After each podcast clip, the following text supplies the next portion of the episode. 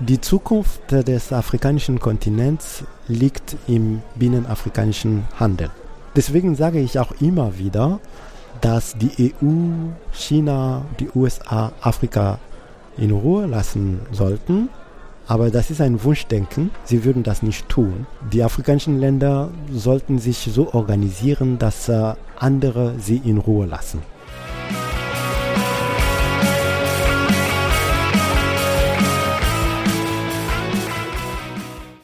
Ja, herzlich willkommen in der Wirtschaft, Bonifaz und Felix. Schön, dass ihr da seid. Mit was stoßen wir denn heute an?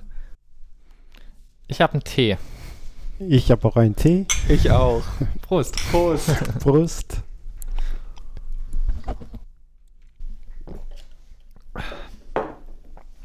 Ja, herzlich willkommen zu unserer 62. Folge in der Wirtschaft, wo wir mit euch die Vielfalt der Wirtschaftswissenschaften kennenlernen. Dafür sprechen wir mit Expertinnen aus verschiedenen Teildisziplinen der Wirtschaftswissenschaften über ihre Forschung bzw. Arbeit und über aktuelle und gesellschaftlich relevante Themen. Da keine Wirtschaft mit nur einer Gästin überleben kann, freuen wir uns, wenn ihr mal virtuell ein Bier bei uns trinkt und uns finanziell unterstützt. Das könnt ihr per Überweisung, PayPal oder Patreon tun. Alle nötigen Infos dazu findet ihr in den Show Notes.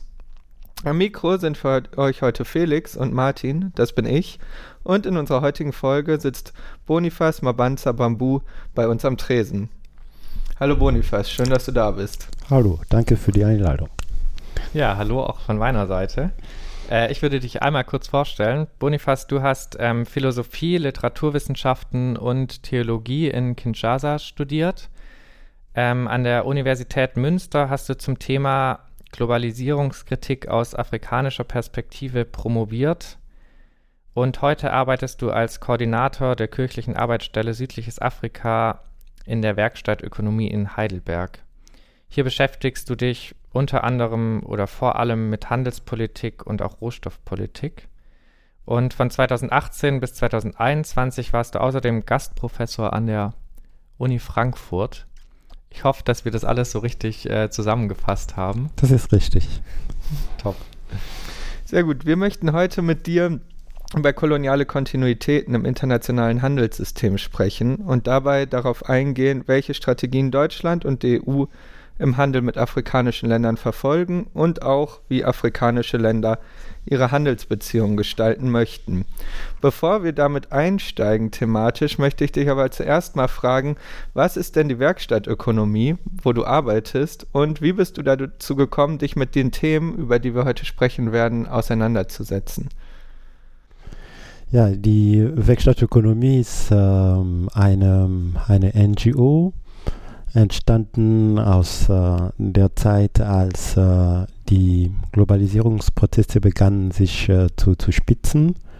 Äh, damit verstanden äh, Auslagerung der Arbeitsprozesse, ähm, aber auch äh, eine gewisse Komplexität der, ähm, der Lieferketten weltweit und die Werkstattökonomie ist gegründet worden äh, mit der Idee dazu beizutragen, Gerechtigkeit äh, herbeizuführen und der Aus, an der Auswahl der, der Themen, die die Werkstattökonomie bearbeitet hat im Laufe der Jahre, äh, angefangen mit äh, Arbeitsbedingungen in der Spielzeugherstellung, ähm, Arbeitsbedingungen in der Produktion von Grabsteinen in Indien, ähm, aber auch Arbeitsbedingungen in Südafrika, im Apartheid Südafrika, wo das deutsche Kapital unterwegs war, in einem Kontext von äh, äh, Rassendiskriminierung, kann man erkennen, dass äh, die Idee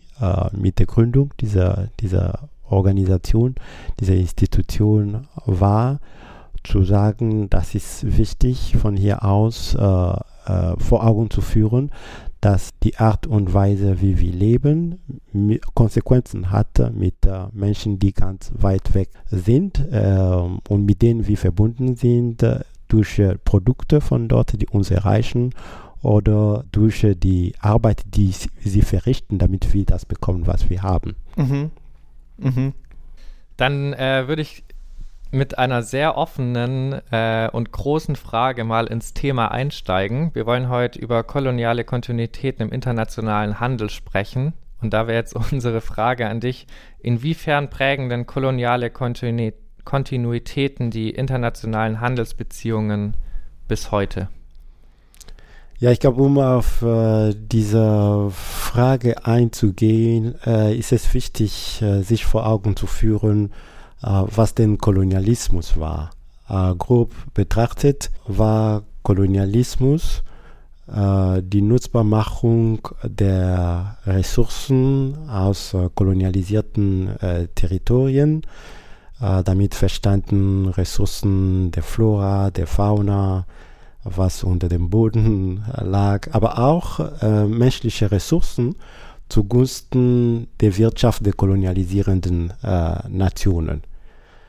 Und äh, von sich aus haben die Kolonisierer behauptet, äh, sie würden sich nicht umsonst bedienen bei den anderen, sie würden auch etwas leisten. Und was sie äh, leisten wollten, geleistet haben aus ihrer Perspektive war die, die Teilung ihrer, ihres Wissens, äh, die, die, Teilung äh, ihrer, ihrer Methoden. So, äh, dieser Zugriffe auf die Ressourcen der, der anderen, aber auch die Nutzung der Territorien als Absatzmärkte für die äh, Produkte aus kolonisierenden Nationen, diese beiden Bewegungen haben wir nach wie vor. Und daran können wir erkennen, dass äh, äh, ja, die Wirtschaftsstrukturen, wie wir sie haben, immer noch kolonial geprägt sind. Und was würdest du sagen, haben diese Strukturen, die bis heute fortbestehen, für Folgen für die Länder des globalen Südens? Die Folgen sind äh, vielfältig, aber die, die Hauptfolge, die ich identifizieren würde, ist, dass äh, die kolonialen Kontinuitäten verhindern, dass Länder des globalen Südens, das ehemalige Kolonien, eigenständige äh, Entwicklungen äh, durchmachen, eigenständige Wege gehen. Sie wurden sozusagen integriert in Strukturen im Interesse von anderen Räumen. Mhm. Ähm, sie sind in Arbeitsprozesse eingebunden, die letztendlich verhindern, dass äh, die Potenziale, die sie haben, nicht entfaltet werden können für äh, ihre eigene Entwicklung. Darüber hinaus äh, gibt es äh, vielfältige Folgen natürlich, wenn wir äh, einzelne Bereiche nehmen zum Beispiel Rohstoffabbau. Mhm. Äh, und diese Länder sind be dafür bekannt, dass äh, sie äh, im kolonialen System Rohstofflieferanten waren. Ähm, agrarische Rohstoffe, energetische Rohstoffe, mineralische. Der Abbau dieser Rohstoffe geht einher mit äh, einer Zerstörung. Ja, wenn ich das richtig verstanden habe, auf einer quasi, sagen wir, makroökonomischen Ebene, würdest du sagen, dass die äh, Interessen der Länder des globalen Südens denen des globalen Nordens untergeordnet sind. Dass quasi in dem derzeitigen System sie nicht frei entscheiden können, sondern sich nach den Interessen der äh, Länder des globalen Nordens richten müssen. Und kannst du sagen, warum das so ist? Also warum können, müssen die Länder sich, äh, des globalen Südens sich danach richten, was in den Ländern des globalen Nordens wirtschaftlich gefordert wird? Warum? Das ist eine, eine, eine komplexe Frage. Ich glaube, wenn Sie die Wahl hätten, es anders zu machen, würden dass Sie das auch anders machen. Und wir werden wahrscheinlich darüber sprechen, dass einige auch dabei sind, jetzt das vielleicht anders zu machen. Aber der Ausgangspunkt ist der, dass äh, äh Kolonialismus ein äh, Gewaltsystem war sozusagen Machtkräfte haben dafür gesorgt, dass sich äh, diese Unterordnung etabliert hat. Und äh, mit diesen Machtverhältnissen sind äh, Abhängigkeiten entstanden. Und sich von diesen Abhängigkeiten zu, zu befreien, braucht Mut, das braucht Strategie. Und zu dieser Strategie gehört auch ähm, die Fähigkeit zu entwickeln, als äh, Gemeinschaften zu agieren, mhm. weil Einzelne es nicht leisten können, sich von diesen Abhängigkeiten zu, zu befreien. Aber ich glaube, um da auf die Ebene zurückzukommen, die du ansprichst in deiner Frage, der ehemalige Präsident äh, von Tansania, Julius Nyerere, hat äh, ein, eine, einen Satz geprägt, der für mich bezeichnend ist für diese Art von äh, Abhängigkeiten.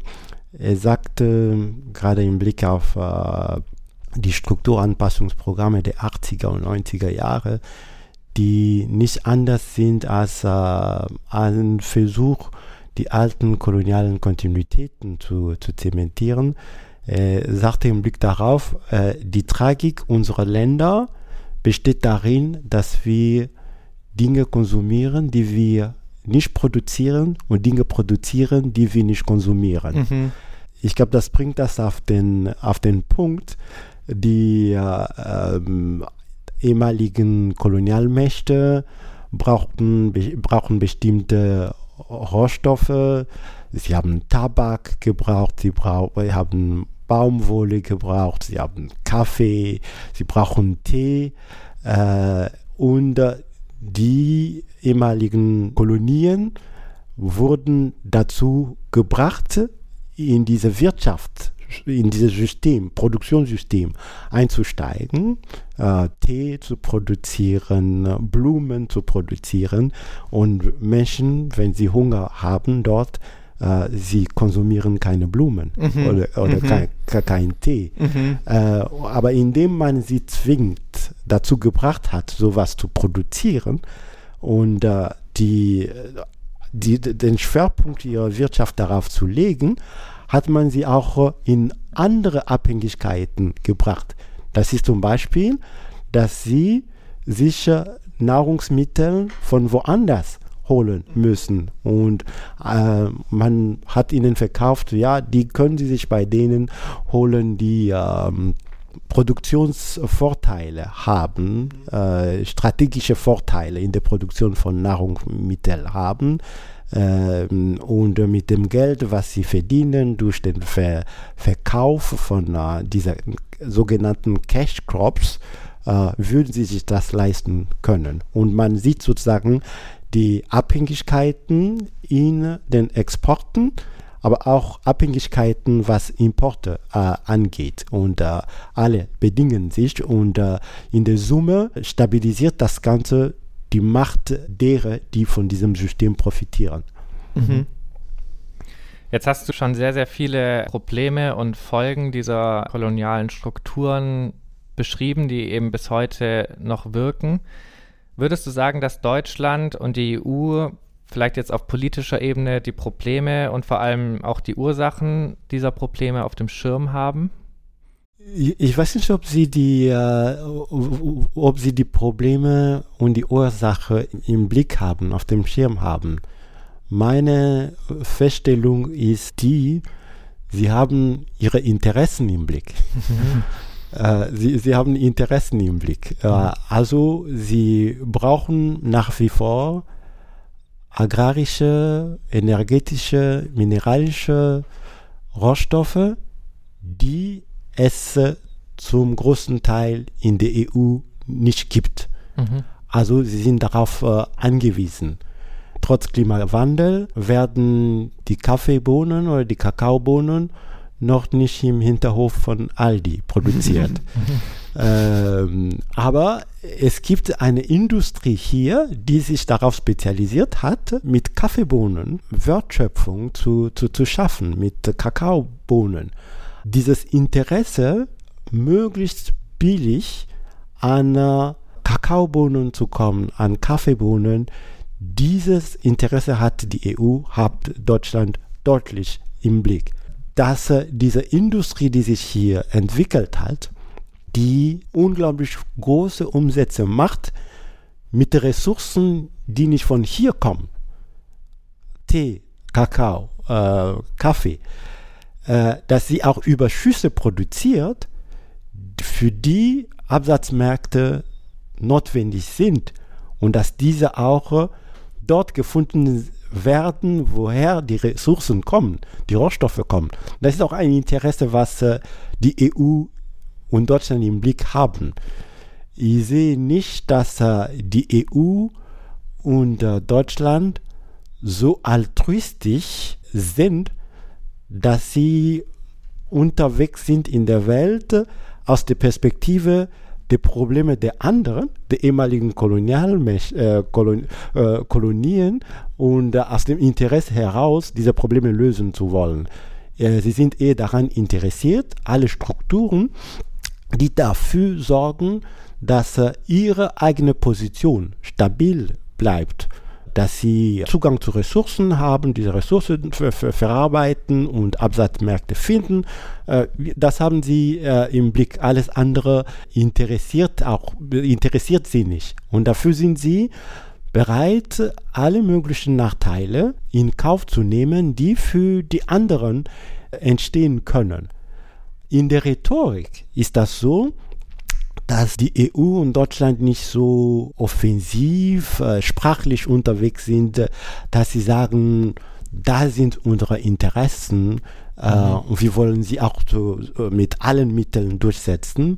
Nee, sie bedienen sich schon einer gewissen humanitäre Rhetorik. Ähm, die ist geprägt von äh, vielen larmoyanten Floskeln, indem es immer wieder gesagt wird, äh, sie wollen zum Beispiel durch ihre Handelspolitik und Rohstoffpolitik dazu beitragen, dass äh, ehemalige Kolonien besser in den Weltmarkt integriert werden, damit sie ihre Probleme besser lösen. Aber das ist äh, eine Rhetorik, die nicht im Anklang steht mit Instrumenten, die die EU und Deutschland verwenden ja, so dass aus meiner Perspektive mhm. nicht sozusagen die Probleme der anderen im Blick stehen, sondern die Interessen. Mhm. Ja.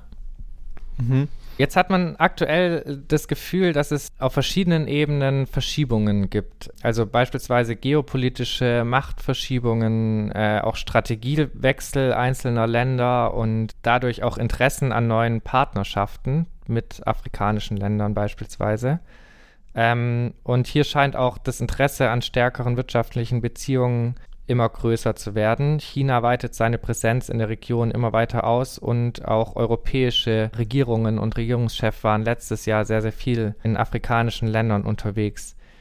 Siehst du das auch so und worin liegt ähm, das wachsende Interesse vor allem an afrikanischen Ländern im internationalen Handel? Ja, der, der, der afrikanische Kontinent äh, hat ein, ist ein großer, großer Raum, ein sehr vielfältiger Raum auch, äh, mit einer wachsenden Bevölkerung, 1,3 Milliarden Menschen jetzt schon. Und ähm, im Blick auf Wachstumprognosen äh, ist äh, ja eine große Bevölkerungsentwicklung zu, zu erwarten, verglichen mit der anderen äh, Weltregionen ähm, wie der EU oder den äh, USA. Der afrikanische Kontinent verfügt über viele Ressourcen im energetischen Bereich, ähm, im mineralischen Bereich, im Agrarbereich. Der afrikanische Markt wächst und Afrika hatte einige der ähm, am schnell wachsenden ähm, Volkswirtschaften. Mhm. Ich glaube, all diese Instrumente sprechen dafür, dass ähm, viele Weltregionen, einzelne Länder etwas stärker auf Afrika äh, blicken. Jetzt ist es so, dass äh, man feststellen kann, dass in den letzten 20 Jahren ähm, Länder, die auf dem afrikanischen Kontinent bis jetzt eine eher untergeordnete Rolle gespielt haben, äh, allen voran China, aber auch Indien, Brasilien, äh, Russland, die Türkei, auch die arabischen Ölstaaten, immer mehr versuchen, dort Fuß zu fassen.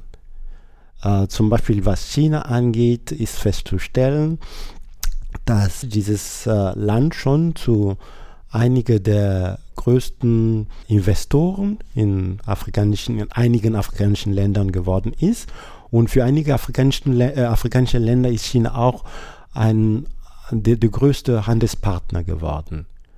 Die EU und äh, ihre Mitgliedstaaten bleiben nicht untätig angesichts dieser Entwicklungen und sie versuchen darauf zu reagieren. Und die Reaktion der EU ist die, dass äh, sie versucht, die alten kolonialen Vorteile neu zu zementieren. Mhm. Die aktuellen EU-Afrika-Handelsbeziehungen und das äh, wirklich mit äh, zum Beispiel allen Regionen, die äh, die sogenannten Wirtschaftspartnerschaftsabkommen mit der EU verhandeln seit 20 Jahren, aber auch äh, Nordafrika, was äh, ähm, eher andere Art von Abkommen hat, Assoziierungsabkommen.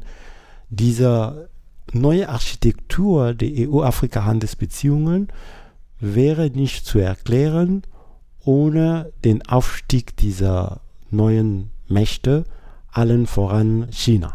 Mhm. Vielleicht eine Frage dazu, weil mhm. du das eben schon gesagt hattest, dass die europäischen Länder versuchen, ihre Interessen zu wahren und zu verteidigen. Und äh, du es jetzt auch nochmal aufgegriffen hast, dass sich dadurch was verschiebt in den Beziehungen zwischen der EU und Afrika. Was würdest du sagen, sind denn die Folgen für die afrikanischen Länder dadurch, dass es auf einmal mehr Akteure gibt, die Interessen am afrikanischen Kon Kontinent hat? Bringt das die afrikanischen Länder in eine bessere Verhandlungsposition, weil es quasi auf der anderen Seite mehr Konkurrenz oder mehr Staaten geben, die ein Interesse haben, in Afrika wirtschaftlich aktiv zu werden? Oder führt es nur dazu, dass Afrika noch mehr ausgebeutet wird, weil mehr Akteure dazukommen, die quasi vor allem ihre Interessen im Blick haben und äh, letztendlich die Abhängigkeit von Afrika dadurch nur noch weiter verstärkt wird? Auch eine komplexe Frage. Ich glaube, grundsätzlich kann man sagen, dass äh, der Aufstieg dieser neuen Mächte schon etwas verändert, weil das zum ersten Mal die Chance öffnet für die afrikanischen Länder, äh, ihre Partnerschaften zu diversifizieren. Mhm. Aber im, im konkreten äh, Fall, glaube ich, lässt sich diese Frage nicht ähm, ähm, pauschal beantworten, mhm. weil die afrikanischen Länder sehr vielfältig sind mhm. und unterschiedlich organisiert sind. Ich bin der Meinung, dass diese neue Konkurrenz der Weltmächte um Afrika, man spricht auch sogar im Fachjargon vom, von der dritten Phase äh, des Wettlaufs um Afrika, Scramble mhm. for Africa, äh, dritte Phase, weil die erste, es eine erste und eine zweite gab. Die erste im Kontext äh, des Kolonialismus, als äh, die europäischen Länder sozusagen äh, Kämpfe um die Terri Territorialität geführt haben in Afrika. Die zweite äh, auch mit Terri Territorialität ähm, verbunden im Kontext des, äh, des Kalten äh, Krieges. Mhm. Und jetzt die, die dritte, wo etwas mehr Akteure mitmischen. Äh, ähm, diese neue Phase kommt etwas zu früh für Afrika. Mhm. Warum zu früh? Weil die, die Bedingung, damit afrikanische Länder damit äh, von diesen neuen Konkurren Konkurrenz profitieren, ist, dass sie ein sehr gutes Konzept von sich selbst haben. Damit meine ich, dass sie ganz genau definieren, welche Potenziale haben wir, welche Ressourcen haben wir, wo wollen wir hin in 30, 50 Jahren mhm. und was brauchen wir, um dahin zu mhm. kommen, wo, sie, wo wir hin wollen und welche Art von Beziehungen brauchen wir zu EU, zu den USA äh, und zu allen anderen Mächten, um das äh, zu realisieren, was wir selbst äh, sein wollen. Es gibt äh, Anfänge der Konsolidierung dieser, dieser Konzepte, aber das sind nur, nur Anfänge. Das heißt, dass äh, unter diesen Bedingungen, ja, diese Suche, die jetzt stattfindet in Afrika, was überhaupt ein afrikanisches Konzept von Afrika sein kann, ist es so, dass die vielen Afrika-Konzepte, die es im Raum gibt, Compact with Africa von Deutschland äh, und jede große Nation organisiert einen Afrika-Gipfel und jede scheint ein Afrika-Konzept zu haben oder Afrika-Konzepte. Die Konsolidierung der Definition der eigenen Interessen ist noch nicht so weit, dass alles, was von außen kommt, konfrontiert werden kann mit den internen Notwendigkeiten, mhm. um sagen zu können, das nehmen wir, das nehmen wir nicht, das nehmen wir nicht. Mhm. So dass die Öffnung, die jetzt stattfindet, nicht unbedingt zugunsten der afrikanischen Länder stattfindet. Man kann das daran erkennen, dass zum Beispiel es äh, ein Rohstoffboom gibt in Afrika, mhm. aber dass zugleich die Verschuldung äh, der Afri viele afrikanische Länder äh, in die Höhe geht. Mhm. mhm. Man würde erwarten, dass in dieser Phase, in der globale Interessen miteinander äh, konkurrieren, dass die Länder des Kontinents davon profitieren würden. Aber ein sehr interessanter Indikator wie Verschuldung zeigt, das ist nicht der Fall. Mhm. Das ist, äh, weil äh, nach wie vor sozusagen die Länder des Kontinents nicht, es noch nicht geschafft haben, konsolidierte Konzepte von den einzelnen, nicht von den einzelnen Re äh, Ländern, von Regionen zu haben, die ihnen ermöglichen, von der größer werdenden Konkurrenz zwischen den Großen zu profitieren. Mhm. Ja, super spannend. Ja, super absolut. spannende Einblicke. Und über dieses afrikanische Konzept von Afrika wollen wir auf jeden Fall später auch nochmal äh, genauer sprechen. Genau, damit würden wir dann erstmal äh, zum Ende dieses ersten Themenblocks kommen und da möchte ich dir noch die Frage stellen, die wir aus unserer letzten Folge mitgenommen haben an dich. Da waren Jan und Daniel bei uns zu Gast und wir haben mit denen darüber gesprochen, äh, dass die ökonomische Ungleichheit oft viel geringer eingeschätzt wird, als sie eigentlich ist. Die Frage, die sie dir jetzt stellen, ist, siehst du auch eine Verzerrung in der Wahrnehmung von globalen Ungleichheiten? Und welche Rolle spielt das koloniale Erbe in Bezug auf die Wahrnehmung bzw. Wahrnehmungsverzerrung von globaler Ungleichheit? Zunächst würde ich der, der Hauptthese äh, vollumfänglich zustimmen. Mhm. Ich sehe das auch äh, genauso, dass die Kluft zwischen arm und reich sowohl ähm, innerhalb der Länder als auch zwischen den Ländern viel geringer eingeschätzt wird und dargestellt wird, als sie tatsächlich ist. Mhm. Und ich glaube, darin liegt auch ein in Interesse. Äh, dieses Framing äh, in der Darstellung ähm, verfolgt das Interesse, die Verhältnisse, wie sie sind, von denen ein paar wenige äh, profitieren, äh, zu stabilisieren. Mhm. Ich glaube, Deutschland liefert dafür ein sehr gutes Beispiel. Ich habe äh, gelesen, dass der Armutsbericht in Deutschland eingeführt wurde, das eigentlich ein Ergebnis eines ähm, schon langwierigen Prozesses war, äh, was dazu geführt hat, dass das bekannt ist als Armutsbericht auch Armutsbericht geworden ist, eigentlich äh, intendiert war, ein Reichtumbericht. Man, okay. man wollte sozusagen zeigen, wie Reichtum verteilt ist. Mhm.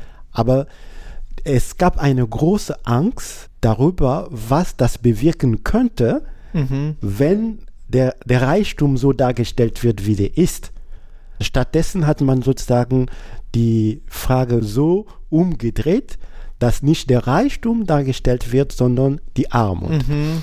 Und äh, im Kontext von Südafrika, wo wir viel arbeiten als CASA, Werkstatt Ökonomie, haben wir vor ein paar Jahren auch eine große, interessante Erfahrung gemacht. Wir, wir haben eine Konferenz ähm, organisiert und lange haben wir darüber nachgedacht, welchen Titel wir äh, für diese Konferenz nehmen bis ein südafrikanischer Kollege dann sagte, lass uns die Überschrift nehmen, Addressing Wealth.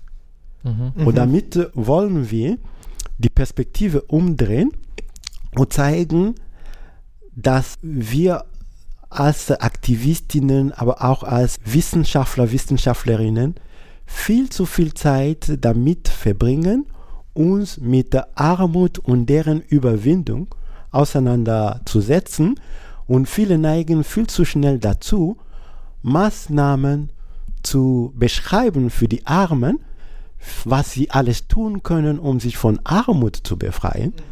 Aber im, im Sinne einer Ursachenforschung ist das Hauptproblem in unserer Welt nicht die Armut, sondern der Reichtum und die Art und Weise, wie der Reichtum zustande kommt. Mhm.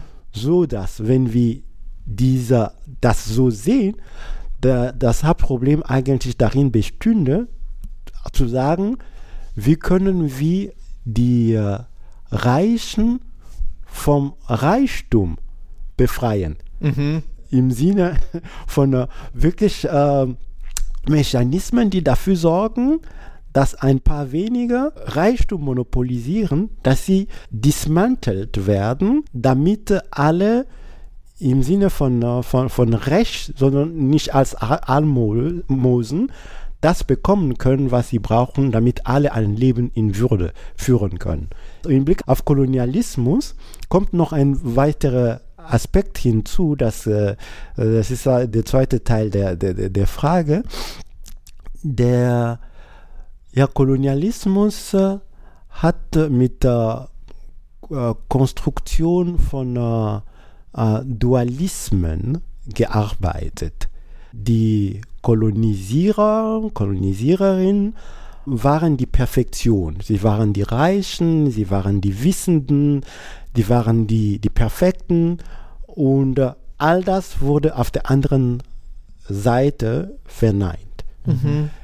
sozusagen im äh, Konstrukt von Kolonialismus waren, obwohl Kolonialismus ein Ausbeutungssystem war, hat man die anderen so dargestellt, als ob so Armut äh, sozusagen zu ihnen, zu ihrem Wesen, zu ihrer Natur passt.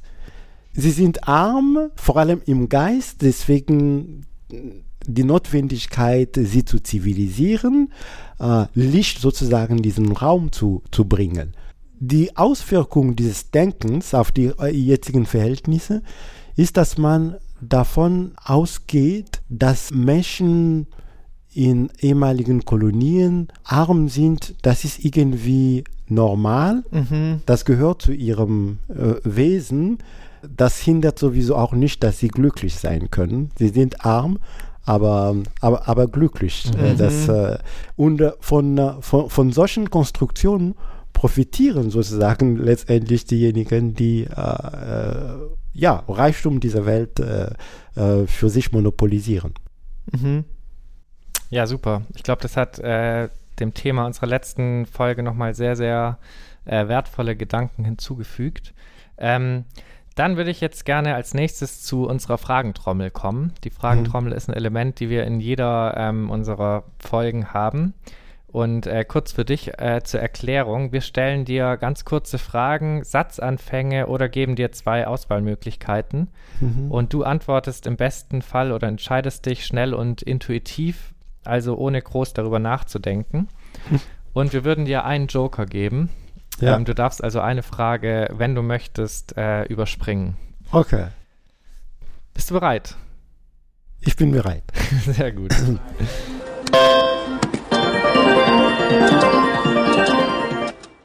Äh, Fange ich an? Gerne. Okay, ja, Bonifaz. Grünes Wachstum oder Postwachstum? Postwachstum. Welches Buch hast du zuletzt gelesen? Oh, ich passe.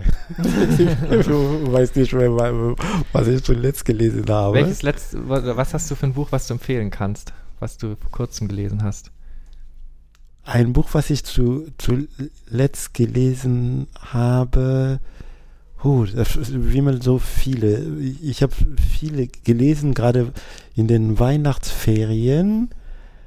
Was ich empfehlen kann, ähm, Ich nehme ich nehm Afrotopia, das habe ich nochmal gelesen Hm, mhm. Ja. für einen Vortrag, ähm, den ich äh, vor- vorbereite. Äh, das empfehle ich auf jeden Fall. Sehr gut. Mhm. Sehr gut. Ähm, Rohstoffvorkommen, Fluch oder Segen?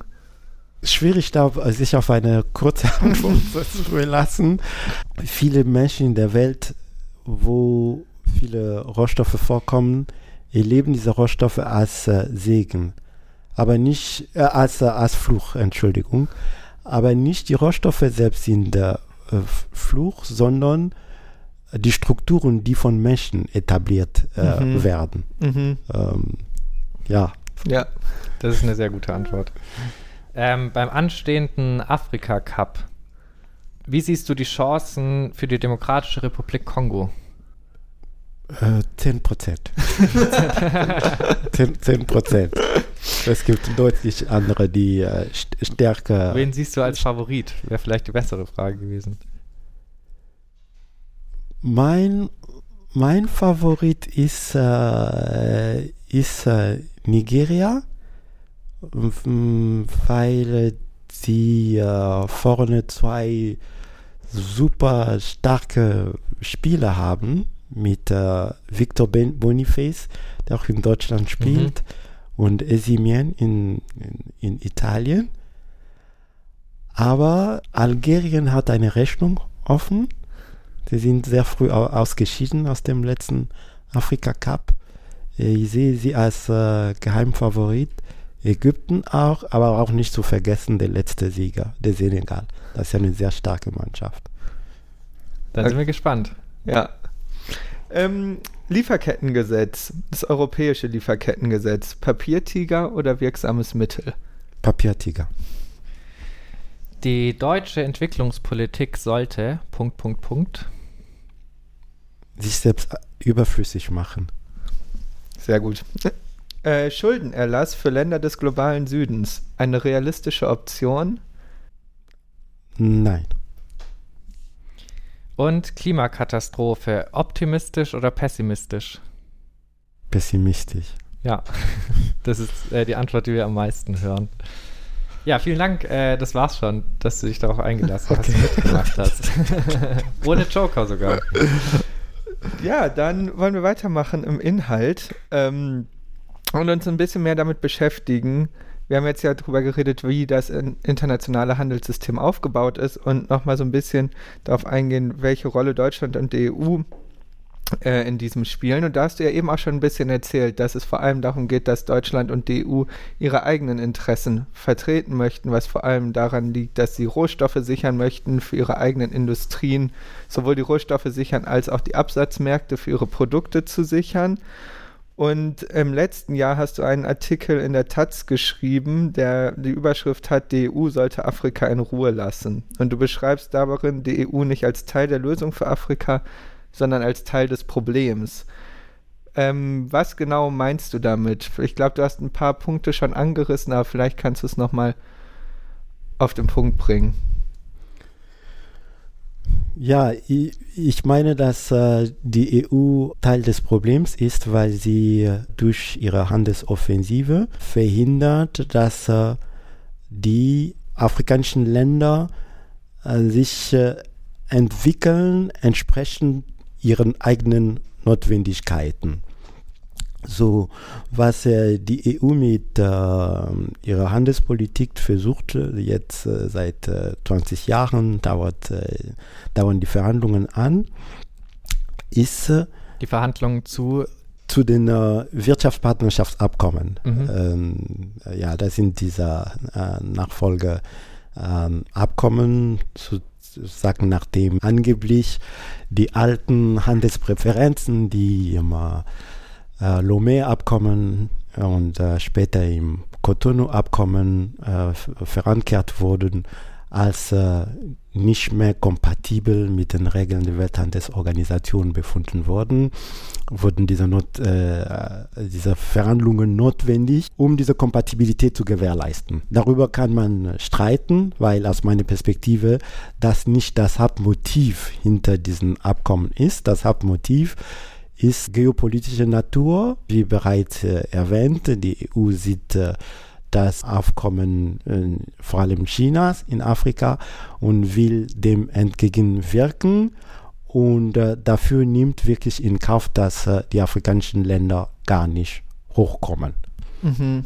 Und äh, dazu äh, gehört äh, sie in dieser alten Rolle als Rohstofflieferanten zu, zu, zu behalten, aber auch vor allem die Rolle der EU als Versorger dieser Länder mit äh, industriellen Produkten zu, zu verstärken. Und dafür soll sorgen, dass äh, diese Länder ihre Märkte öffnen. Und das ist der Kern dieser, dieser, dieser Abkommen. Äh, diese Kompatibilität bedeutet äh, ja in einer gewissen Asymmetrie, dass äh, diese Länder ihre Märkte für die EU öffnen, genau wie die EU ihre Märkte für sie öffnet. Auch darauf können wir zurückkommen.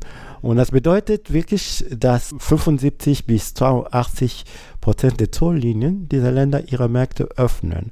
Dabei wissen wir, dass äh, ihre Strukturen, gerade was im Bereich der Industrie, nicht in der, in der Lage sind, der Konkurrenz aus der EU äh, standzuhalten. Und was die Präferenzen, die sie von der EU bekommen, ist es äh, so, dass äh, auf dem Papier das gut ähm, scheint, äh, gut klingelt, klingt, weil sie freien Zugang zum EU-Markt haben. Aber wir wissen, dass in den letzten Jahren die nicht tarifären Handelshemmnisse dafür gesorgt haben und dafür sorgen, dass diese Länder äh, wegbleiben vom EU-Markt, was so äh, die sanitären, phytosanitären Verpackungsnormen ähm, angeht, aber auch äh, die, der, der Beweispflicht, äh, dass sie alle, alle diese Standards äh, erfüllen. Das führt dazu, dass gerade kleine und mittlere Unternehmen aus diesen Ländern keine Chance haben, sich auf dem EU-Markt zu behaupten. Dafür, für diesen Marktzugang, der auch selten genuin afrikanischen Ländern zugute kommt, weil viele der Unternehmen, die in Afrika für die EU produzieren, europäische Unternehmen sind. All das äh, führt dazu, dass ja wirkliche ähm, eine Asymmetrie der Kräfteverhältnisse zementiert wird. Mhm. Äh, die Idee ist also, diese Abkommen, ähm, dass die EU mit einzelnen afrikanischen Ländern diese Abkommen beschließt oder mit Nee, ursprünglich waren sie äh, äh gedacht äh, mit, mit Regionen. Okay. Eine Region, das ist die Karibik, eine andere Region, das ist der pazifische Raum. Mhm. Ähm, in Afrika sind es fünf Regionen. Mhm. Es ist einmal Westafrika, Zentralafrika, Ostafrika, äh, südliches Afrika, südliches und östliches Afrika. Mhm. Es sind zum Teil Regionen, die so existieren im Rahmen von äh, regionalen Integrationsprozessen in Afrika, aber zum Teil auch äh, Regionen, die so durch die Verhandlungen äh, mit der EU entstanden sind. Mhm. Und das heißt, dass, das alleine ist ein Problem, weil äh, dadurch die EU auch Regionalintegrationsprozesse äh, in ja. Afrika stört. Ja. Und jetzt, was passiert ist, ist, dass äh, in, in den Regionen viel Widerstand entstanden ist. Mhm. Um diesen Widerstand zu durchbrechen, hatte die EU eine Strategie entwickelt, die zu einer Spaltung geführt hat, indem äh, sozusagen die Länder mit mittlerem Einkommen isoliert wurden von den anderen, die einen freien Zugang zum EU-Markt haben durch äh, die Initiative Alles außer Waffen, waren, haben sich diese Länder mit mittlerem Einkommen gezwungen gefühlt, äh, isoliert von den Regionen mit der EU zu verhandeln. Das mhm. so haben Ghana und die Elfenbeinküste in Westafrika isoliert verhandelt, haben äh, sozusagen äh, eigene Interimsabkommen.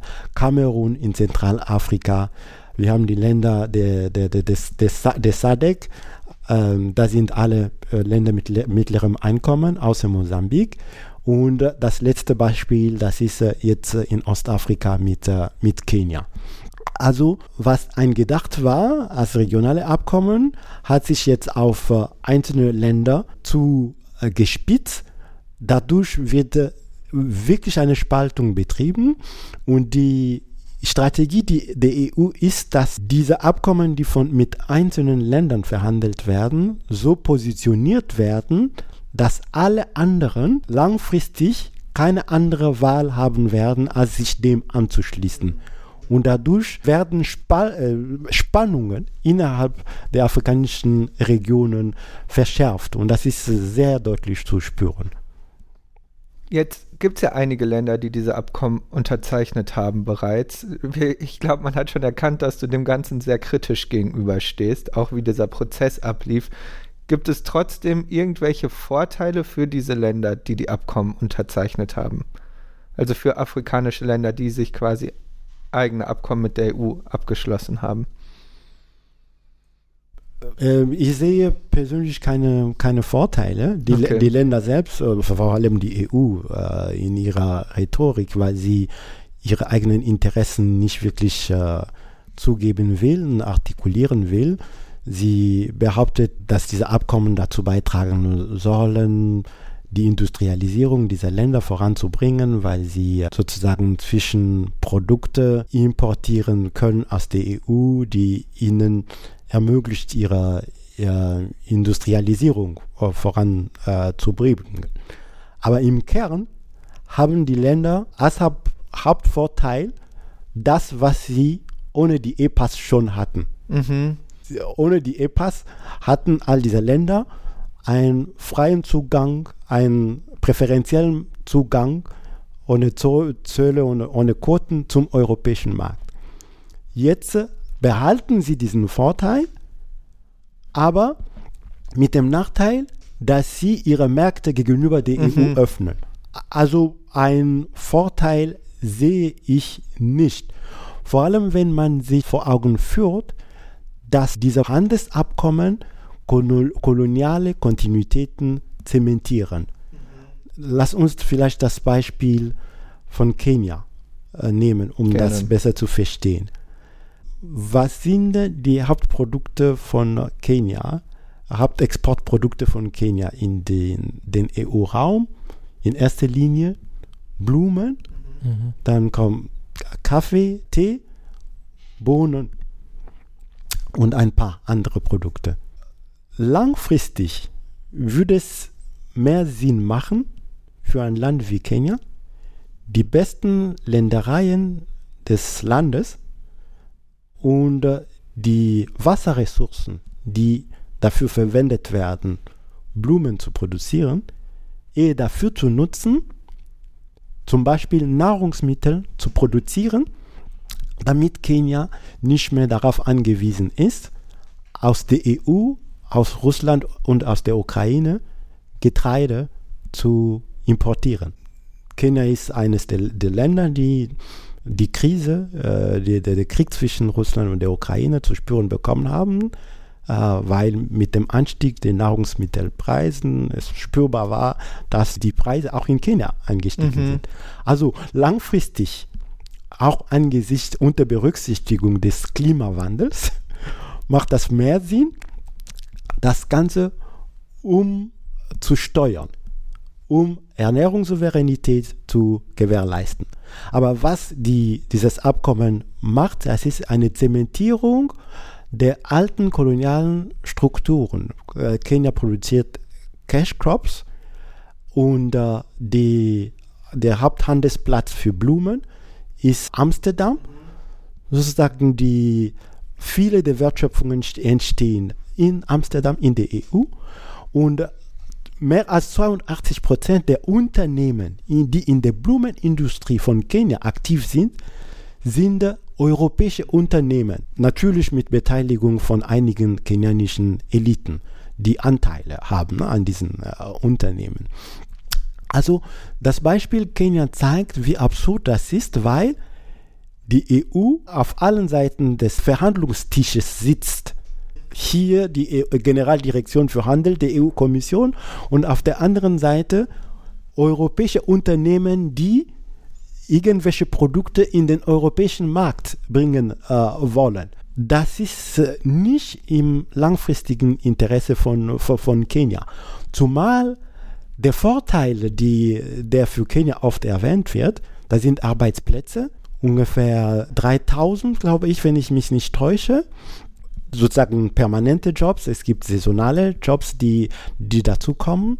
Für diese Menschen können Alternativen entwickelt äh, werden. Mhm. Ähm, dass äh, für die EU das von Vorteil ist, äh, Zugang zum kenianischen Markt zu, zu haben, das kann ich verstehen. Das ist Aufgabe der, der kenianischen Regierung, äh, zu realisieren und zu definieren, wo das Interesse von Kenia langfristig ist. Aber da, wo es perfide ist, ist, dass äh, Kenia Teil einer Wirtschaftsgemeinschaft ist. Mhm. Von der ostafrikanischen Gemeinschaft. Alle Produkte, die nach Ostafrika gehen, werden nur an einer Grenze verzollt. Mhm. Das heißt, mit diesem Abkommen, wenn das jetzt zu äh, ähm, implementiert wird, in Kraft tritt, würde es bedeuten, dass Produkte aus der EU über Kenia auch Tansania, Uganda, Ruanda, Burundi, Südsudan, die Demokratische Republik Kongo erreichen können. Ohne Länder, Zölle. Genau. Länder, die nicht, äh, die dieses Abkommen nicht unterzeichnet haben, nicht ratifiziert haben.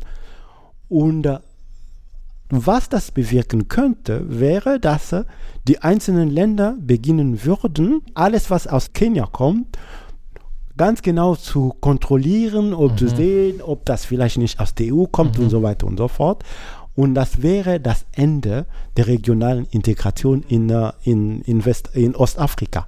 Ich glaube, mhm. an diesem Beispiel kann man sehen, dass äh, in der Präambel der, der, dieser Wirtschaftspartnerschaftsabkommen die EU behauptet, sie will dazu beitragen, Regionalintegration voranzubringen.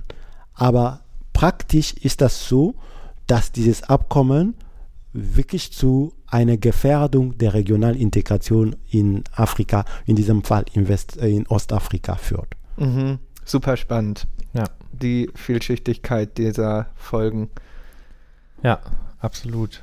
Ähm, jetzt hast du auf verschiedenen Ebenen sehr große Probleme, die mit diesen äh, Wirtschaftsabkommen einhergehen würden, beschrieben. Siehst du sinnvolle Alternativen oder würdest du einfach sagen, oder würdest du sagen, es müsst, sollte einfach erstmal alles so bleiben, wie es gerade ist? Und vielleicht auch noch die Frage angeschlossen, was fordern denn die afrikanischen Länder, die diese Abkommen gerade nicht ratifizieren wollen? Vielleicht um mit dem letzten Aspekt zu, zu beginnen. Die Länder, die Widerstand leisten, ähm, die bekanntesten sind Tansania und Nigeria und äh, in Zentralafrika alle außer Kamerun, das im Alleingang äh, verhandelt hat und äh, unterschrieben hat und die Konsequenzen auch spürt, äh, zum Beispiel äh, durch äh, Verlust der Zolleinnahmen, die Bestandteil des, des Nationalbudgets waren. Was sie, was sie fordern, ist, dass sie sich da, sie sehen sich nicht äh, darin, das zu bleiben, was sie jetzt sind. Das heißt, äh, Rohstoffe liefern für die EU und äh, verarbeitete Produkte aus äh, europäischen Ländern bekommen und sich äh, damit zufrieden geben. Weil sie auch mit einem großen Problem zu tun haben, das ist Arbeitslosigkeit, vor allem bei äh, den Jugendlichen. Mhm. Und äh, die, der, der beste Weg der Bekämpfung der Arbeitslosigkeit ist äh, die Diversifizierung der nationalen Wirtschaften, der regionalen Wirtschaften durch äh, auch Industrialisierung. Das heißt, die Fähigkeit zu entwickeln, die Rohstoffe, die sie haben, äh, selbst zu, zu, zu verarbeiten. Und Länder wie Tansania oder Nigeria sagen, diese Wirtschaftspartnerschaftsabkommen gefährden ihre Industrialisierungspläne. Also sie, sie, sie sagen von dem Moment an, wo sie mit dieser jungen Industrie sie mühevoll versuchen aufzubauen, ihre Märkte öffnen, werden sie eine Konkurrenz ausgesetzt, die, der sie nicht gewachsen sind. Mhm. Und sie fordern bessere Schutzmöglichkeiten für ihre äh, Industrie. Und äh, die Konsequenz wäre, dass sie in einem viel geringeren Umfang öffnen wollen gegenüber der EU, als das der Fall ist. Bei den, bei, zum Beispiel beim jetzigen Abkommen mit, äh, mit Kenia und mit der Ostafrikanischen Gemeinschaft betrifft die, die, die, die, die Öffnung, der Umfang der, der Öffnung 82 Prozent. Mhm. Das ist äh, deutlich höher als das, was dieser Wirtschaften verkraften können. Äh, nach Berechnungen einiger Expertinnen aus der Region äh, wäre eine Öffnung im Umfang von 55 Prozent, das heißt ein bisschen mehr als die Hälfte, noch verkraftbar. Mhm. Alles andere würde sozusagen dazu, dazu führen, dass was sie versuchen aufzubauen, gar nicht überlebt. Mhm. Das ist was, was, sie, was sie fordern. Die äh, Konsequenz da, daraus wäre, dass äh, genauso wie die EU zwischen 95, 96 und 2000 und äh, zwischen 2000 und 2007, 2008 eine Ausnahmeregelung bei der Welthandelsorganisation beantragt hat, zum, um zu ermöglichen, dass die alten Handelspräferenzen weiterlaufen, dass so eine Ausnahmeregelung noch beantragt werden kann, so dass in dieser Zeit, in der sozusagen die EPAs, die bereits verhandelt wurden, eingefroren werden, keine neuen verhandelt werden, und diejenigen, die zu Ende verhandelt werden, noch nicht umgesetzt werden, dass, dass sie ausgesetzt werden. In dieser Zeit würden die afrikanischen Länder die ähm, alle Möglichkeiten nutzen, um ihre Ökonomien zu konsolidieren, die regionalen Zusammenschlüsse voranbringen, die panafrikanische Handelszone konsolidieren, um dann vielleicht in 15 oder, oder 20 Jahren auf äh, der Grundlage einer neuen Ausgangsposition neue Verhandlungen mit der EU durchzuführen. Äh, das ist das, was äh, auch von zivilgesellschaftlichen Organisationen, Wirtschaftsinstituten, zumindest von den kritischen der Region zu hören ist. Mhm. Ähm, alles andere, sagen sie, ist kontraproduktiv angesichts der aktuellen Herausforderungen, mit denen äh, sich diese Länder konfrontiert sehen. Okay, und ähm, jetzt unabhängig von den EPAs und so ein bisschen rausgezoomt, wo liegen denn im Allgemeinen die Interessen afrikanischer Länder im Handel? Ich glaube, es ist wichtig, wirklich zu betonen, dass das groß, größte Interesse der afrikanischen Länder darin besteht, den binnenafrikanischen Handel voranzutreiben. Mhm. Mhm. Die Ausgangssituation ist die, im Durchschnitt liegt der binnenafrikanische Handel bei 16 Prozent. Das ist äh, der geringste Wert im Vergleich äh, mit äh, allen anderen Weltregionen. Mhm. In einigen einzelnen Regionen liegt der sogar liegt der binnenafrikanische Handel unter 10 Prozent. Nordafrika zum Beispiel, die Maghreb-Staaten, das ist unter 10 Prozent. Angesichts dieser Situation wollen die afrikanischen Länder durch die panafrikanische Handelszone dafür sorgen, dass der binnenafrikanische Handel zunimmt. Das bedeutet, dass bestimmte Voraussetzungen erfüllt werden müssen. Dazu gehören Investitionen in Infrastrukturen, weg sozusagen von den alten kolonialen Infrastrukturen, von den Produktionszentren zu den Häfen und Flughäfen und von dort Richtung EU, China, äh, USA. Stärkung der binnenafrikanischen Netze mit äh, Autobahnen, Eisenbahnlinien, Investitionen in Bildung, um äh, Arbeitskräfte zur Verfügung zu stellen, das Ganze darauf ausgerichtet, die Produktivität zu erhöhen. Mhm. Viele Länder des Kontinents betreiben wenig Handel miteinander, nicht weil sie nicht wollen, zum Teil weil die Infrastrukturen fehlen, aber zum Teil auch weil sie wenig haben, was sie sich gegenseitig anbieten. Mhm. Also das Hauptinteresse ist eine strukturelle Transformation des Kontinents durch äh, Diversifizierung und Industrialisierung. Mhm.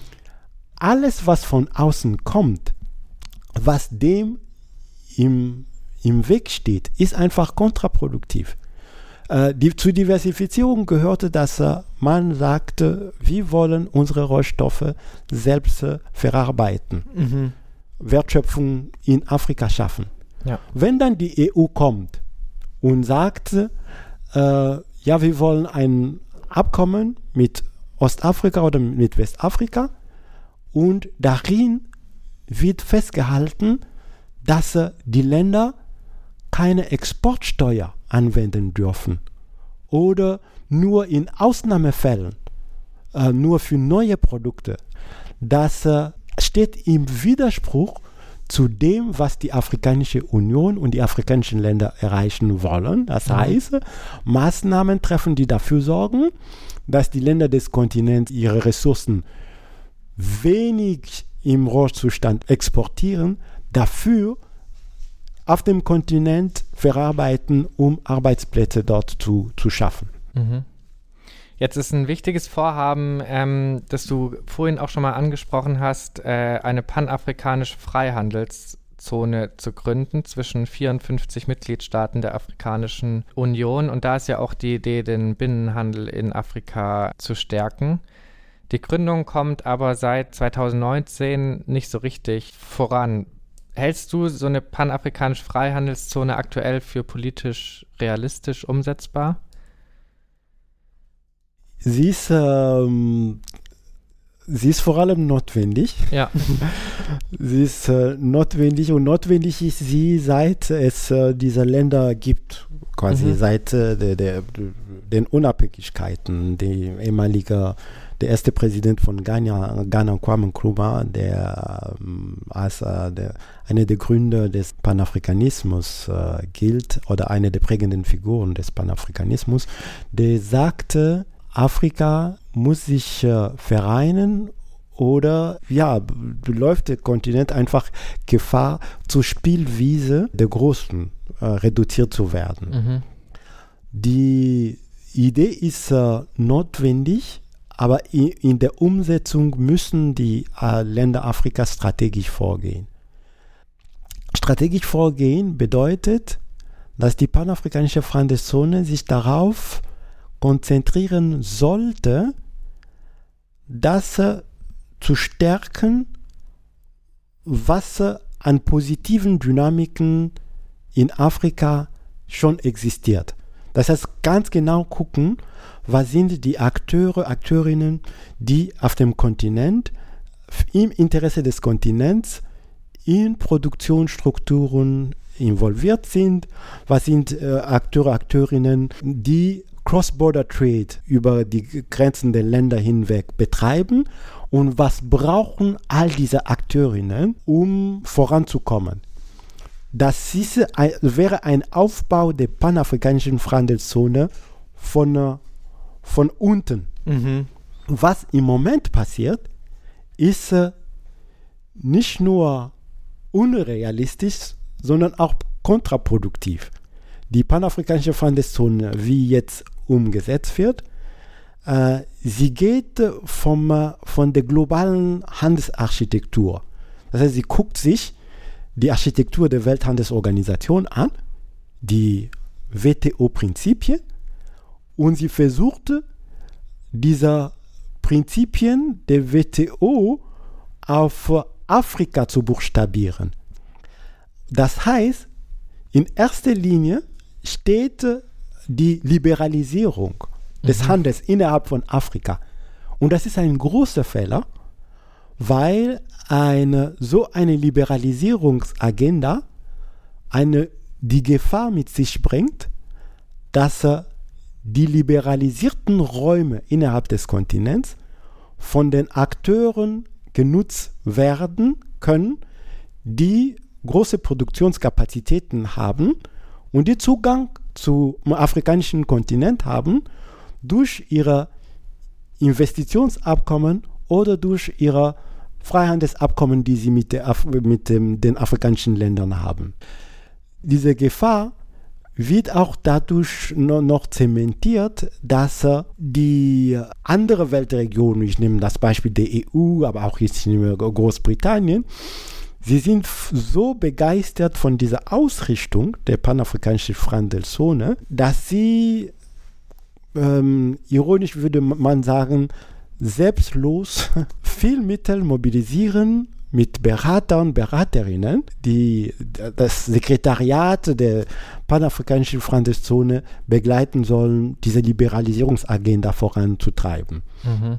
Da, dadurch sozusagen öffnen sich viele Türen, die ermöglichen können, dass äh, von äh, dieser neuen Architektur, die da entsteht, andere profitieren können und äh, dadurch entsteht nicht das, was in der Präambel eigentlich groß angekündigt wird, Diversifizierung der afrikanischen Ökonomien, strukturelle Transformation, Industrialisierung. Mhm. Ähm, ich glaube, da, da ist ein Umdenken gefragt. Ich habe die Gelegenheit gehabt, mit äh, vielen Thinktanks aus dem afrikanischen Kontinent zu diskutieren, aber auch äh, mit äh, zivilgesellschaftlichen Akteuren, Akteurinnen. Viele sehen das auch so, dass der Ausgangspunkt neu definiert werden sollte, um eine panafrikanische Freihandelszone voranzubringen, die tatsächlich im Interesse von Menschen, die in Afrika leben, funktioniert. Mhm. Möglicherweise wer ist diese Ambition, das Ganze schon jetzt auf kontinentaler Ebene zu betreiben, ist diese Ambition viel zu groß. Äh, möglicherweise wäre es angebrachter, das, was schon etabliert wurde seit äh, mehreren Jahren, was auch nicht äh, wirklich zu Ende geführt wurde, die regionalen Zusammenschlüsse, mhm.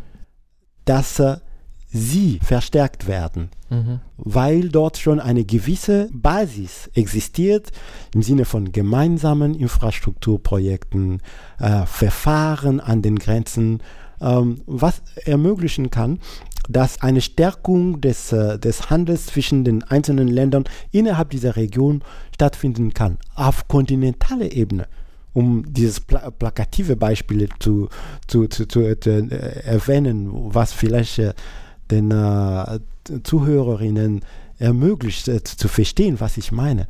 Das ist äh, unrealistisch, weil zum Teil die Infrastruktur nicht existiert. Es gibt keine Ost-West-Verbindung. Mhm. Weder durch äh, Straße oder durch Schiene. Mhm. Das heißt, äh, das Generalsekretariat der Panafrikanischen, äh, Panafrikanischen Freihandelszone beschlossen hatte, weil, wie du in der Frage sagtest, äh, festgestellt hat, das Projekt kommt nicht voran. Mhm. Lass uns ein Pilotprojekt in einem bereits begonnenen Abkommen starten, um zu zeigen, dass es funktionieren kann. Ein, zwei Länder, die sich an dieser Initiative beteiligt haben, sind Kenia und Ghana. Mhm. Und äh, ein Unternehmen aus Kenia äh, hat angefangen im Rahmen dieser, Pilot, äh, dieser Pilotinitiative Batterien für Autos nach Ghana zu exportieren. Aber folgende Probleme haben sich ergeben. Es gibt keine Verbindungsstraße zwischen Kenia und Ghana und es gibt kein afrikanisches Unternehmen auch, was die Logistik übernimmt. Mhm. Also Sie wenden sich an ein Logistikunternehmen aus Singapur. Mhm. Das Schiff kommt aus Singapur, nimmt die Batterien aus äh, äh, Kenia, lädt sie auf. Äh, und die Produktion war auch nicht so, dass äh, das ganze Schiff damit gefüllt werden konnte. Mhm. Dieses Schiff steuert Singapur und viele andere Länder an, um äh, es äh, voll zu kriegen, bis dieses Schiff Accra in Ghana erreichte waren sechs Monate vergangen. Mhm. Sechs Monate. Ich glaube, dies, dieses Be Beispiel zeigt, dass die Priorität anders definiert werden müssen, mhm. äh, damit äh, so eine Initiative das äh, auch zustande bringt, was damit angestrebt wird, eine Stärkung des binnenafrikanischen Handels. Mhm. Okay, ja, interessant. Du hast jetzt ja schon gezeigt, dass der Binnenhandel zwar viele Probleme hat, an denen man noch arbeiten kann, wie dein Beispiel gerade auch deutlich gezeigt hat, aber grundsätzlich sehe ich so, dass du quasi für einen stärkeren regionalen Handel für sinnvoller hältst als den Handel von afrikanischen Ländern, zum Beispiel mit der EU. Nichtsdestotrotz siehst du auch Nachteile, die regionaler Handel für afrikanische Länder gegenüber Handel mit zum Beispiel der EU oder den USA hat. Nee, ich, ich, ich würde sagen, äh, die Zukunft des afrikanischen Kontinents liegt im binnenafrikanischen Handel. Deswegen sage ich auch immer wieder, dass die EU, China, die USA Afrika in Ruhe lassen sollten. Aber das ist ein Wunschdenken. Sie würden das nicht tun. Die afrikanischen Länder sollten sich so organisieren, dass äh, andere sie in Ruhe lassen. Mhm die, die Zukunft liegt dort. Äh, die, in, ja, im Handel innerhalb der, der einzelnen Regionen und für einige gezielte Bereiche im, äh, auch wirklich über diese Region hinweg. Alles andere trägt nur dazu bei, die Außenorientiertheit, die aus der Kolonialzeit kommt, äh, zu, äh, zu, zu, zu, stärken. Aber natürlich ist es so, dass äh, damit diese afrikanischen Länder vorankommen, würden sie sich nicht äh, der Welt komplett verschließen können. Dafür sind sie auch auf äh, äh Technologien, auf Innovationen angewiesen, die sie nicht immer haben mhm. und äh, kurzfristig auch nicht haben werden. Dafür sind sie darauf angewiesen, mit anderen zu kooperieren. Ich habe nichts gegen diese gezielte Kooperation äh, mit allen möglichen äh, Weltregionen, aber diese Kooperation muss immer dem Ziel untergeordnet werden, dass letztendlich darauf ankommt, dass die afrikanischen, äh, die binnenafrikanische Länder verstärkt wird. Für einige Länder Afrikas ist es auch so, dass selbst der binnenafrikanische Handel schon zu weit gedacht ist, mhm. Weil sie innerhalb der einzelnen Länder unglaublich große Potenziale haben, die sie nicht, nicht nutzen. Nehmen wir das, äh, ein Land, Land wie die, die Demokratische Republik Kongo, das ist vielleicht für die Zuhörerinnen äh, wichtig, um sich das vor Augen zu führen. Dieses Land ist genauso groß wie Westeuropa, mhm. wie ganz Westeuropa. Mhm. Das ist äh, von Dänemark bis Italien ungefähr, von Großbritannien bis Polen. Mhm. Also äh, mehr als äh, zwei Millionen Quadratkilometer ein Land mit großem Potenzial in Landwirtschaft, äh, mit äh, vielen mineralischen Ressourcen und so weiter und so fort. Das heißt, innerhalb dieser, dieses äh, Landes selbst besteht schon ein, jetzt eine dringende Notwendigkeit, Strukturen zu schaffen. Sie haben sozusagen auch einen großen Binnenmarkt. Das ist mehr als 100 Millionen Menschen, die mhm. dort leben heute innerhalb dieses Landes schon ist unglaublich viel, was gemacht werden muss. Um das zu erschließen, ne, nehmen wir das Beispiel eines der Produkte aus der Demokratischen Republik Kongo, das ist Kobalt. Mhm. 60 Prozent der Kobaltproduktion heute in der Welt kommt aus der Demokratischen Republik Kongo. Ein sehr gefragtes Produkt in Zeiten von äh, Energie- und Mobilitätswende. Also eine Kooperation wäre durchaus möglich. Aber was, was würde diese Kooperation bedeuten? Kommt, wir haben 60 Prozent der Produktion von Kobalt, kommt hier, investiert hier, die Transformation findet hier statt, die Batterien werden hier produziert und sie werden auch äh, zum, äh, zu einem bestimmten Anteil hier in diesem Land verwendet. Mhm. Das ist das, was ich meine, dass solange sozusagen diese Potenziale, die es gibt im Innenbereich, innerhalb der Länder, innerhalb der Regionen, innerhalb des Kontinents nicht ausgeschöpft sind, ist jede Öffnung nur eine Zementierung von Verhältnissen, von denen der afrikanische Kontinent bis jetzt nicht profitiert hat. Mhm. Ich weiß nicht, ob ich die Frage ja, super, beantwortet habe. Absolut, danke, auf jeden Fall, auf jeden Fall. Äh, ja, so langsam kommen wir auch zum Ende hier. Äh, bevor ich aber Schluss mache, Felix, hast du noch eine allerletzte Frage an Bonifaz? Genau, wir fragen immer gerne nach einer Lese-, Hör- oder Veranstaltungsempfehlung, die du uns und unseren Hörerinnen noch geben kannst. Veranstaltung. Ähm, Vielleicht als Veranstaltungsempfehlung zunächst. Ähm, wir als Werkstatt Ökonomie haben zusammen mit anderen Organisationen festgestellt, dass die Afrika-Diskurse in der Bundesrepublik Deutschland verzerrt sind. Mhm. Es, die, die Wahrnehmungen des Kontinents sind da verzerrt, die Wahrnehmungen der Probleme. Entsprechend ähm, Wenig zielführend sind auch die, die Maßnahmen, die oft entwickelt werden. Als Reaktion darauf haben wir eine Veranstaltungsreihe in Gang gesetzt, die heißt Afrika neu denken. Und diese Veranstaltung findet jedes Jahr in Frankfurt statt im September, Ende September, in der Regel am letzten Septemberwochenende. In diesem Jahr ist es noch nicht äh, terminiert, wir sind da ein bisschen spät dran.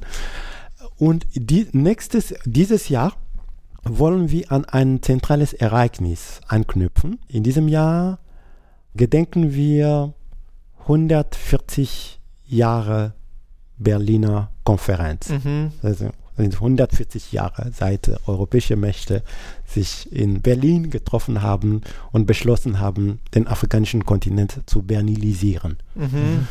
Und Afrika Neu Denken will dieses Thema aufgreifen in diesem Jahr und äh, darüber nachdenken, von Berlin vor 140 Jahren bis äh, Berlin heute, äh, was passiert mit Afrika? Mhm.